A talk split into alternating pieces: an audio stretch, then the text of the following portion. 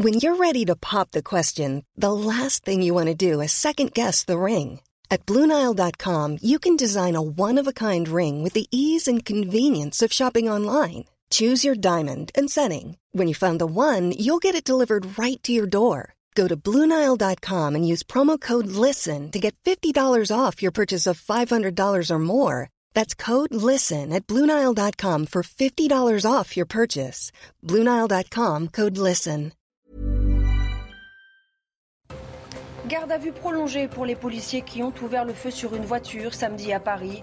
La passagère a succombé à ses blessures. Le conducteur qui avait refusé d'obtempérer n'est toujours pas en état d'être entendu. S'agissait-il d'un cas de légitime défense? C'est en tout cas ce que va tenter de déterminer l'IGPN. Les explications de Sandra Buisson à suivre. Boris Johnson sauve son poste. Le Premier ministre britannique a remporté le vote de défiance des députés conservateurs, fronde provoquée par le scandale du Partygate. Victorieux, Boris Johnson ne peut pas être visé par une autre motion de défiance pendant un an. Votre nouvelle carte vitale est disponible. Veuillez remplir le formulaire afin de continuer à être couvert. Si vous avez reçu un SMS de ce genre, attention, il s'agit d'une arnaque, la plus répandue en France en ce moment. On en parle. Enfin, nouvelle contre-performance pour les Bleus. L'équipe de France a fait match nul face à la Croatie. À cinq mois de la Coupe du Monde, les hommes de Didier Deschamps sont à la peine en Ligue des Nations. Résumé de la rencontre à suivre dans le journal des sports.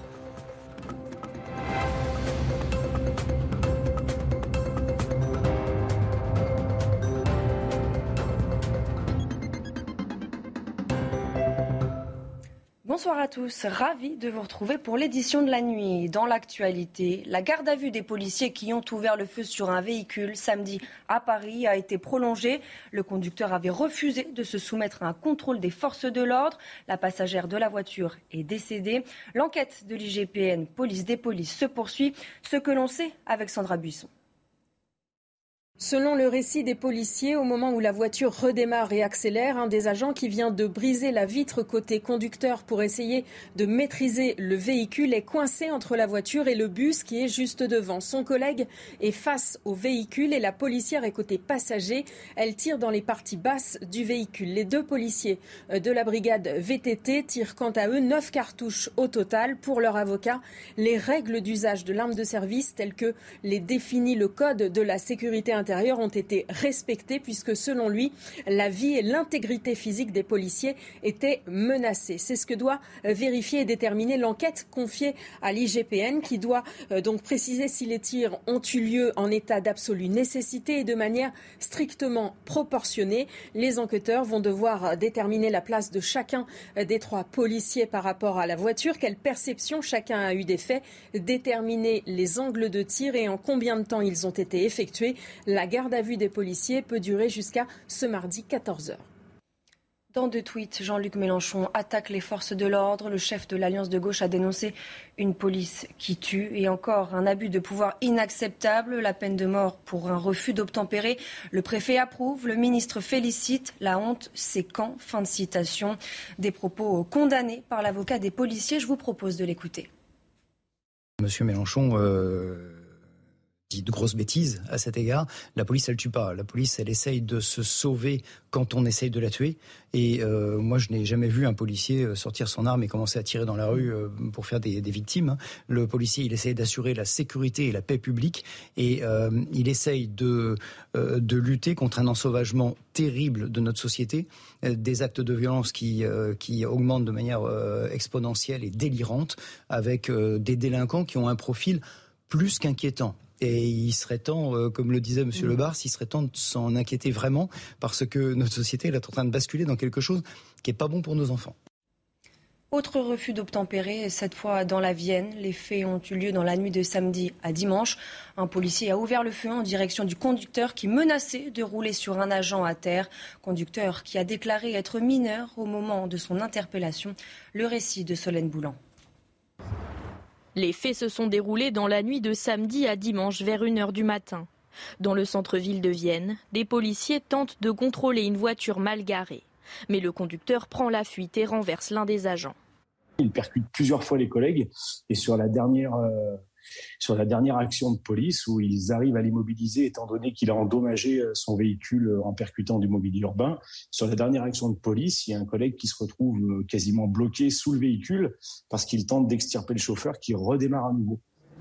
Un autre policier fait alors feu sur le véhicule volé, sans que le conducteur ne soit touché par la balle. L'individu, qui se dit mineur de 14 ans, a été placé en garde à vue pour recel, refus d'obtempérer et tentative d'homicide sur personne dépositaire de l'autorité publique. On pense que cette personne n'a pas 14 ans. Non seulement elle n'aurait pas 14 ans, elle serait peut-être également majeure. Ça, ça restera à confirmer. Euh, ce que l'on sait aussi, c'est que visiblement, il était sous l'emprise de, de, produits stupéfiants. Les investigations devront déterminer l'âge réel du chauffard, hospitalisé dans le cadre de sa garde à vue.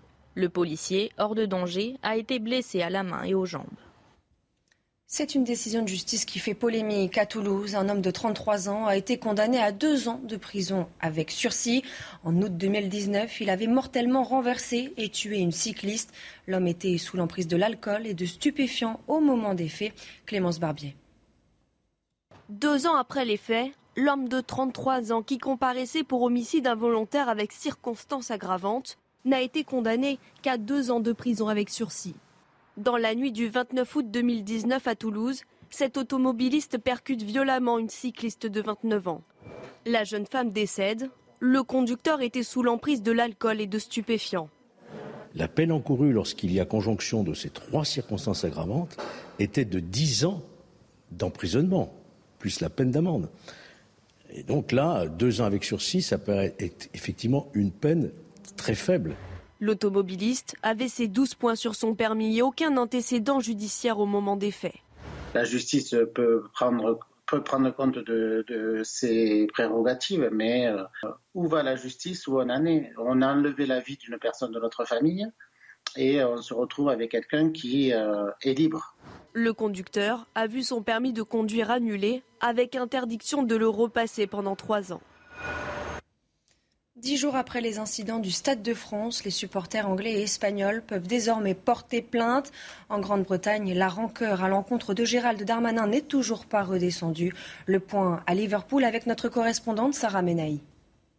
Dix jours après les événements qui ont eu lieu sur le parvis du Stade de France, les supporters de Liverpool ne décolèrent pas. Ils vont pouvoir remplir en ligne sur le site de l'ambassade de France du Royaume-Uni des formulaires pour raconter leur expérience, raconter ce qu'ils ont vécu ce samedi 28 mai sur le parvis du Stade de France. Alors je le disais, ils ne décolèrent pas, ils réclament surtout des excuses de la part de Gérald Darmanin et de notre ministre des Sports, Amélie Oueda Castera. Je vous propose d'écouter Craig Annan, vice-président d'une association de supporters de Liverpool. J'attends d'abord des excuses de l'UFA. Ils se sont excusés, mais ils ont aussi dit qu'on était en retard. Je suis arrivé deux heures avant. Mes amis, trois heures avant. À quel point est-on supposé arriver en avance pour un match de foot? Um, Je veux une enquête indépendante, pas une enquête de l'UFA. Ils sont en partie responsables. Qui voudrait que l'enquête soit menée par des gens responsables du problème? Je veux des excuses du ministère de l'Intérieur et du ministère des Sports qui nous ont accusés. Je veux des excuses de la police. Des excuses, effectivement, par rapport à la violence qu'ont vécu ces supporters de Liverpool sur le parvis du Stade de France, l'utilisation massive de gaz lacrymogène, mais aussi et surtout les accusations du ministre de l'Intérieur et de la ministre des Sports qui, tout de suite, après la rencontre, ont visé ces supporters de Liverpool et les ont rendus responsables de ces troubles sur le parvis du Stade de France. Ces supporters réclament donc des excuses et dix jours après ces événements, eh bien, la colère ne redescend pas ici au Royaume-Uni. On frise presque la crise diplomatique.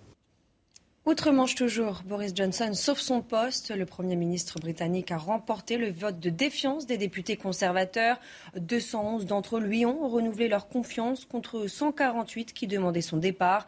Cette fronde a été provoquée par le scandale du Partygate. Victorieux, Boris Johnson ne peut pas être visé par une autre motion de défiance pendant un an. Je vous propose de l'écouter. I'm grateful to colleagues. I'm grateful for uh, the support they've given me. Je suis reconnaissant envers mes collègues et envers le soutien qu'ils m'ont apporté. Bien sûr, je réalise qu'à présent, il faut se rassembler en tant que gouvernement et en tant que parti politique. C'est une chose que l'on peut faire dès maintenant. Cela nous donne l'opportunité de laisser ce sujet derrière nous, sujet que les médias traitent depuis bien trop longtemps, et de faire notre travail, qui est de se concentrer sur les sujets que le public veut nous voir aborder, et c'est tout ce que nous faisons pour faire avancer le pays.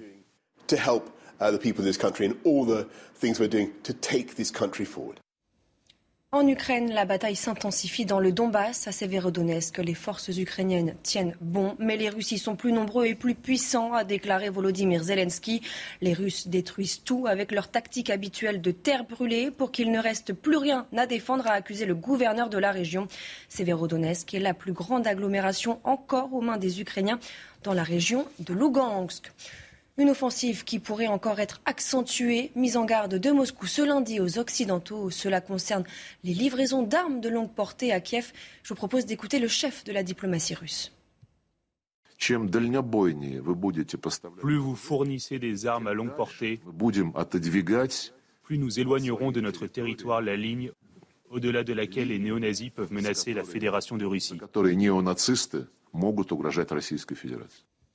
Retour en France où les intempéries du week-end ont causé de très gros dégâts. Voitures abîmées, toitures transpercées, champs ravagés.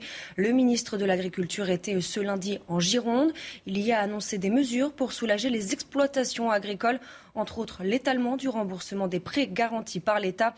Pour certains, les pertes sont colossales. Exemple dans le département des Yvelines, en région parisienne. Alexis Vallée. Voilà l'impact de la grêle et puis bah, ça va les épier. Euh, ils vont se barrer et il n'y aura plus rien. Les orages n'ont pas épargné cet agriculteur. Des parcelles entières dévastées en une seule nuit. Il y a eu un orage de grêle très localisé hein, euh, sur 2 km à peu près de large et, 10 euh, km de long, mais, euh, mais très violent. Donc du coup, moi j'ai perdu entre 80 et 100% de mes récoltes. Sur les 800 tonnes de blé cultivé, David Vallée estime qu'une centaine seulement peut être récoltée. Qu'est-ce qu'on peut faire? Moi, je suis dans le désarroi total aujourd'hui. Je ne sais plus comment faire. Voilà, je n'ai pas dormi, je ne dormirai pas les jours à venir. Et euh, voilà, le fruit d'un an de travail qui part en fumée en 10 minutes, euh, euh, c'est juste inacceptable. Sans compter le faible rendement que ces pertes lui incombent. Je ne sais même pas si je vais mettre la, moissonneuse batteuse dedans. Hein. parce qu'aujourd'hui, le, le, gasoil ça va me coûter tellement cher que ça ne vaudra même pas le coup, peut-être. La priorité pour David Vallée, réussir à être indemnisé le ministre de l'Intérieur a d'ailleurs annoncé qu'il proposerait en fin de semaine de décréter l'état de catastrophe naturelle afin de permettre aux personnes de déclencher leurs assurances. Votre nouvelle carte vitale est disponible. Veuillez remplir le formulaire afin de continuer à être couvert. Si vous avez reçu un SMS de ce genre, attention, il s'agit d'une arnaque. L'escroquerie la plus répandue en France. Alors comment ne pas se faire avoir? Théo Grévin nous explique. Ces derniers mois, les témoignages de victimes de fraude à la carte vitale se multiplient. Toutes ont reçu ce message. Votre nouvelle carte vitale est disponible. Veuillez remplir le formulaire afin de continuer à être couvert. Prétextant une fin de validité de votre carte vitale ou un remboursement, les escrocs récupèrent vos coordonnées bancaires. Dans un communiqué, l'assurance maladie appelle à la vigilance et avertit. L'assurance maladie ne demande jamais la communication d'éléments personnels par email en dehors de l'espace sécurisé du compte Amélie. Selon la plateforme en charge de l'assistance aux victimes de cybermalveillance, la fraude s'intensifie de jour en jour. C'est devenu effectivement depuis un peu plus d'un mois maintenant, non plus la deuxième mais la première. Je veux dire, quotidiennement, euh, les gens signalent sur les réseaux sociaux, etc., ou contactent l'assurance maladie. Tous les jours, il y a des nouveaux sites, de faux sites Internet aux couleurs de l'assurance maladie qui se créent sur Internet pour pouvoir faire ce genre d'escroquerie. Et tous les jours, il y a des gens qui signalent avoir reçu un SMS d'un autre numéro de téléphone que celui de la veille, etc. Et, et c'est par dizaines que l'on en voit passer tous les jours. Des victimes qui, pour la plupart, n'ont aucun recours possible, étant donné qu'elles ont volontairement cliqué sur le lien. Les femmes enceintes vont-elles pouvoir accoucher dans de bonnes conditions cet été? Les maternités d'Île-de-France font face à un manque d'effectifs, une situation critique qui a forcé l'Agence régionale de santé de la région à ouvrir une cellule de crise. Le point avec Augustin Donadieu et Thibault Marcheteau. Y aura-t-il assez de sages-femmes en Île-de-France pour toutes celles qui doivent accoucher en juillet et en août? Cette question hante en ce moment les couloirs des maternités. Avec les vacances d'été, les établissements peinent à trouver des blouses roses. On a des retours de la part de nos collègues qui nous font part vraiment euh, d'un manque d'effectifs euh, très important dans les différentes maternités, avec des réorganisations en cours. Mais euh, tout le monde est un petit peu sur le fil du rasoir et ça va être très très très tendu. Certaines femmes enceintes pourraient avoir des difficultés pour s'inscrire dans une maternité. Un cadre sanitaire alerte même nos confrères du JDD. Des patientes pourraient accoucher dans l'ambulance des pompiers. Alors face à la situation, les maternités tentent de s'organiser. On, va tenter effectivement en amont de, redispatcher un petit peu euh, les, naissances sur l'ensemble des, maternités des secteurs, euh, de façon à prendre en charge dans un maximum de sécurité euh, ces futures mamans. L'Agence régionale de santé d'Île-de-France a ouvert une cellule de crise pour pallier ces manquements. Elle cherche notamment des renforts parmi les étudiantes, les retraités ou encore les sages-femmes libérales. Paris, ville lumière, mais aussi dans le top 5 des villes les plus infestées par les rats. Une autre ville française figure dans le top 10, le classement commenté par Thibault Marcheteau. L'image a fait le tour de l'Europe.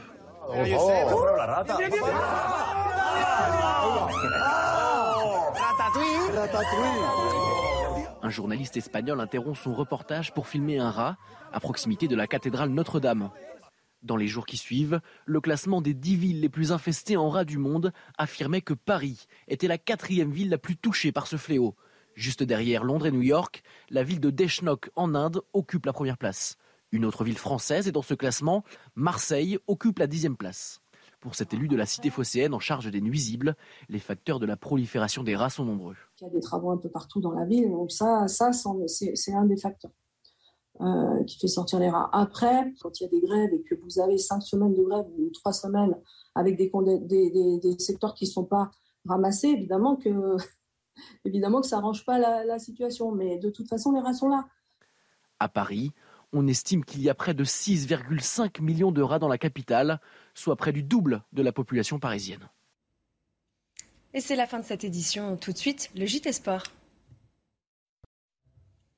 Et on ouvre ce journal des sports avec une nouvelle contre-performance de l'équipe de France. Match nul, un partout face à la Croatie.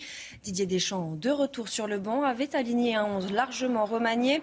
Les Bleus avaient même ouvert le score grâce à un but d'Adrien Rabiot, mais la Croatie va revenir au score sur un penalty de Kramaric. Tenant du titre dans cette Ligue des Nations, les Bleus pourraient être éliminés dès les prochains matchs. On écoute le sélectionneur de l'équipe de France. Le résultat amène des regrets, même si... Notre fin de match a été beaucoup moins cohérente que ce qu'on avait fait pendant 80 euh, minutes, où euh, on avait fait de bonnes choses euh, en tenant compte bien évidemment de, du nombre de, changements, mais en ayant la maîtrise, le regret de voilà, on a, eu deux occasions de 2-0, mais bon, c'est le foot aussi. Mais évidemment, en prenant un point sur six, c'est pas, ça ne nous place pas dans la meilleure des, dispositions. On est dans la compétition, on joue tous les matchs pour les gagner avec euh, cet objectif, objectif-là. Mais comme je vous l'ai dit aussi, ce sont des matchs de préparation et, et euh, c'est en prévision de ce qui nous attend euh, en fin d'année. Du tennis maintenant avec une légende. Raphaël Nadal a remporté ce dimanche son 14e Roland Garros, son 22e Grand Chelem. Malgré les blessures, le temps ne semble avoir aucune prise sur l'Espagnol. Mathilde Brun nous dévoile les secrets de ce nouveau sacre. À chaque fois, il repousse les limites du possible. Même quand on le pense diminuer, fatigué par les heures passées sur le court, même quand on le pense tout près de la défaite, comme dans ce Roland Garros 2022, Rafael Nadal est capable de tout renverser. For me, have this trophy uh, next to me again uh, means everything. No, so uh, yeah, I've been uh, emotional uh, victories without a doubt, uh, unexpected in some way. Uh, yeah, very happy. No? Il y a 17 ans, quand Paris découvre le jeune espagnol, personne n'imagine alors qu'il n'est qu'au début de sa légende. Une légende écrite au gré d'une maladie dégénérative incurable au pied. Malgré tout, 22 titres en grand chelem décrochés, ce qui fait de Nadal 36 ans l'un des plus vieux à être titré en majeur. Je crois qu'on ne se rend pas bien compte de ce qu'on vit avec des Federer, euh, des Djokovic, euh, d'avoir 61 titres du Grand Chelem là en ce moment. Euh, on a vécu de belles périodes par le passé avec des Borg, des McEnroe, des Sampras, des Agassi, mais là c'est hors norme. Et pour Raphaël Nadal, être champion ne se compte pas seulement en trophée. Son attitude exemplaire en dehors du cours signifie tout autant. Pour moi, c'est l'image d'un gentleman, de quelqu'un qui va marquer euh, l'histoire de par son palmarès, mais aussi de par son attitude. C'est quelqu'un qui, ici, euh, qu'on ne voit pas, va dire bonjour et merci à tout le monde, euh, et ce, depuis, depuis longtemps. Fair play, humble et désormais vainqueur de 14 Roland Garros, Raphaël Nadal est sans aucun doute l'un des plus grands sportifs de l'histoire. Fini la terre battue, place au gazon. Hugo Gaston a remporté son match contre le Sud-Coréen Kwon, une victoire 6-2, 6-1. Il remporte à Hertogenbosch le premier succès de sa carrière sur cette surface. Les joueurs et joueuses ont désormais deux semaines pour s'adapter à cette nouvelle surface avant le mythique tournoi de Wimbledon.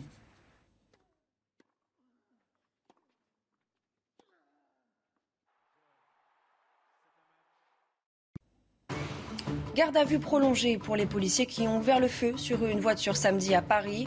La passagère a succombé à ses blessures. Le conducteur qui avait refusé d'obtempérer n'est toujours pas en état d'être entendu. S'agit-il d'un cas de légitime défense? C'est en tout cas ce que va tenter de déterminer l'IGP